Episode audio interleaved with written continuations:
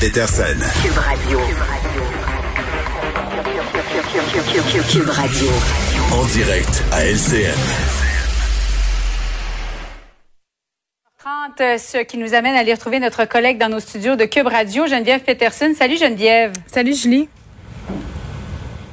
Alors, on sent que c'est très, très délicat là, comme question. Vaccination obligatoire au sein du personnel soignant. On va se parler de la rentrée dans un instant.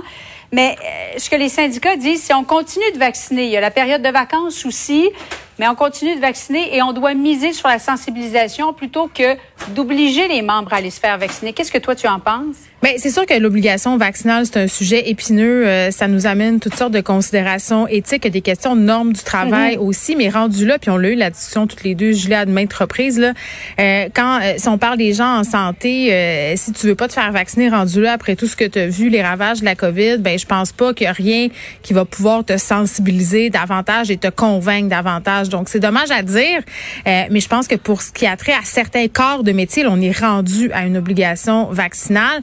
Euh, quand tu es en contact avec des gens, des jeunes, quand tu peux mettre à risque euh, des personnes vulnérables, euh, finalement, quand ton métier t'amène à t'exposer puis à exposer d'autres personnes euh, à la COVID-19, aux variants Delta en particulier, ben je pense qu'on est rendu à l'imposer, ce vaccin-là. Puis il y a François Legault aussi qui a dit, puis ça c'est quand même assez intéressant, qui laisse aux employeurs le choix les entreprises privées le choix euh, d'exiger euh, la vaccination obligatoire pour leurs employés. Ça aussi, ça va être intéressant de voir qu'est-ce que les entreprises vont faire avec ça, parce que je l'ai dit d'un point de vue des normes du travail, euh, ça peut se faire, mais c'est quand même assez complexe là. Oui. Entre le bien collectif et la liberté, le droit de choisir de oui ou non se faire vacciner, on sent que euh, la frontière est très, très mince entre les deux. Cela étant, euh, c'était la rentrée scolaire aujourd'hui pour bien des élèves au Québec, des parents aussi.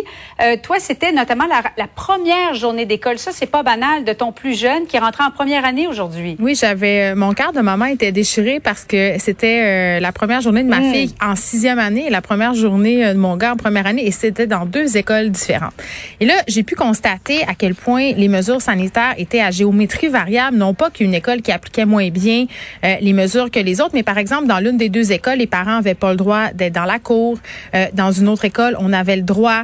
Euh, le port du masque était obligatoire à l'extérieur. L'autre école, pas. Donc, euh, puis j'ai l'impression que ça va donner le ton aussi à ce début d'année scolaire parce que j'en ai profité pour discuter un peu avec des profs puis avec des parents ce matin. Puis je veux juste lever mon chapeau aux professeurs, puis pas seulement aux profs, là, aux éducatrices, éducateurs en service de garde, tout le personnel là, qui gravite autour des enfants, qui avait un sourire ce matin, qui cachait peut-être une grande anxiété, euh, puis une incompréhension aussi, parce que hier soir, là, les, les courriels, ça rentrait des directions d'école à 22h30, à 23h dans ma boîte courriel pour dire enfin, euh, on a les mesures sanitaires. Puis ce que les profs disaient, c'est qu'ils savaient pas trop à quoi s'attendre, comme un peu l'an passé.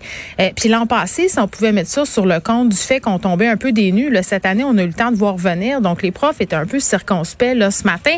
Puis il y a des mesures qui sont un peu incompréhensibles. Euh, un exemple, le masque. Bon, euh, on comprend là, qu'à cause du variant Delta, les enfants devront le porter dans les classes. Euh, Dans certaines écoles, la consigne étant pendant les récréations, euh, le masque n'est pas nécessaire, même pendant les récréations intérieures, advenant le fait qu'on ait du mauvais temps.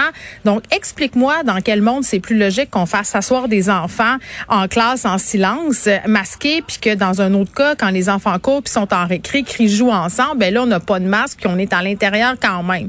Donc, ce sera toutes sortes de situations euh, comme celle-là Ouais. auxquelles on devra faire face. Puis les parents aussi euh, qui cachaient euh, leurs angoisses pour pas les transmettre à leurs enfants, mais quand même, il y avait certaines inquiétudes là. Oui, de la part autant des parents et des enfants, mais tout le monde y va avec confiance quand même, et c'est bien que tu le dises, que tu le mentionnes, autant le personnel enseignant que du milieu euh, milieu de garde. Alors, chapeau vraiment à tous ceux qui recommencent donc l'année scolaire et bonne rentrée à tous et à toutes. Merci beaucoup, Geneviève. Bon après-midi à toi. Merci, Julie.